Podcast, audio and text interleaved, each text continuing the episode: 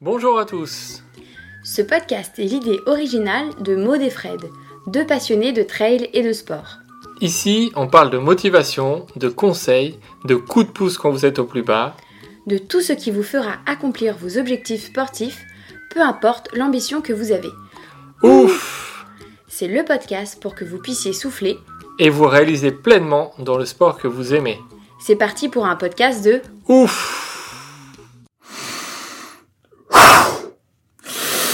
Ouf, c'est fou qu'on a retourné. Le fou, c'est l'original, celui qui s'écarte de la raison. Mais vous êtes fous Oh oui Mais vous êtes fous Bonjour à tous. Nous sommes ravis de vous retrouver pour un nouvel épisode d'Histoire du Trail, le quatrième depuis le début. Après avoir parlé de l'UTMB, de la Western State, du Tour des Géants, nous allons vous parler d'une histoire sur la mythique Diagonale des Fous.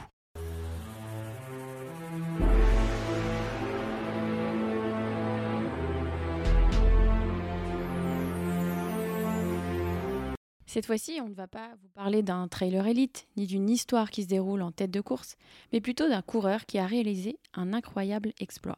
Il s'agit de Clément Sorès, bien connu à La Réunion. Il aime se lancer des défis personnels juste pour voir s'il arrive à faire des choses. Clément a aujourd'hui 57 ans. Il en avait 54 en 2017, l'année où il a réussi son défi de ouf. Le Grand Raid, ou plus familièrement appelé la Diagonale des Fous, est une course mythique sur l'île de la Réunion, connue comme l'une des plus dures au monde.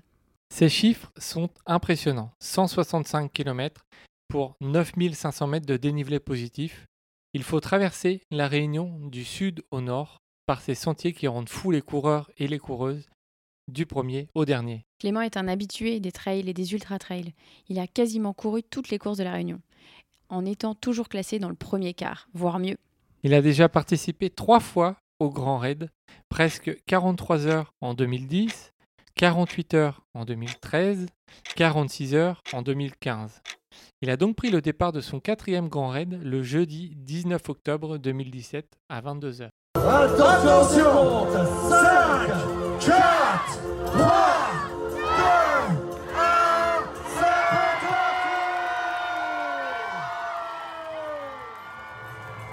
La gestion de course est l'un de ses gros points forts.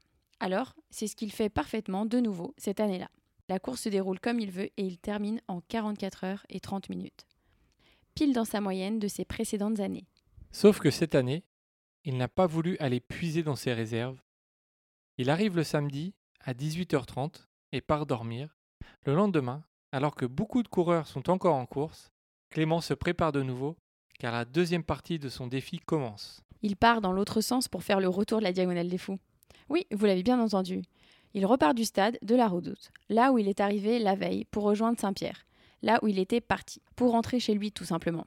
Alors, quand il repart, il croise forcément les coureurs qui sont en train d'en finir. La plupart d'entre eux ne le croient pas forcément. Et comment? Ils n'ont pas encore fini leur course de ouf, alors que Clément est déjà reparti dans l'autre sens. Il fait très chaud, il a les jambes qui tirent un peu, mais il est plutôt en forme. Une équipe d'assistance le suit pour cette deuxième traversée. Et Clément a établi un plan de course détaillé avec un tableau de passage. Il a donné des rendez-vous à certains de ses amis sur différents points, sauf qu'il se rend compte à certains moments qu'il va trop vite. Donc, il est obligé de ralentir son rythme pour ne pas louper ses amis. Une petite déconvenue lui est même arrivée sur le parcours. Il avait prévu une nuit dans un refuge à Marla, dans le sublime cirque de Mafat, inaccessible en voiture. Sauf que quand il est arrivé, les portes étaient complètement fermées. Heureusement, il avait le double des clés sur lui et il a pu rentrer. Mais la réservation avait été faite pour le lendemain. La nuit suivante, il dort quelques heures chez un ami à la plaine des Cafres, avant de repartir dans la nuit pour en finir avec son retour. Il termine si vite que lors de son arrivée, là où tout a commencé, ses amis et les journalistes n'étaient pas encore là. Il termine ce retour en 74 heures, ce qui porte l'aller-retour en 118 heures, pour un total de 330 km et 19 000 mètres de dénivelé positif. Quand on connaît les sentiers de la Réunion, on se rend compte du véritable exploit que Clément vient d'accomplir. Il attend donc tranquillement les journalistes et ses amis sur un muret, toujours avec une certaine forme, mais avec quelques ampoules tout de même. Il déclare alors Le grand raid est un peu court, Monsieur Chico devrait par exemple le faire passer de 160 à 180 km. Clément retourne sur la diagonale des fous en 2019 pour finir en 44 heures et 11 minutes, réglé comme une horloge, toujours dans la même moyenne, et dans la même moyenne que son premier grand raid en 2010. Plus que de la motivation, Clément nous montre qu'il est toujours possible de repousser nos limites, bien au-delà de ce que l'on peut imaginer, et qu'il est possible de se lancer des défis de ouf. Et voilà, vous en avez appris un peu plus sur l'histoire de Clément, qui a fait son aller-retour sur la diagonale des fous. On espère que cette histoire, un peu plus courte que d'habitude, vous a plu. Nous, en tout cas, ça nous fait toujours plaisir de chercher des petites histoires voilà, pour vous faire découvrir un petit peu le trail plus en profondeur.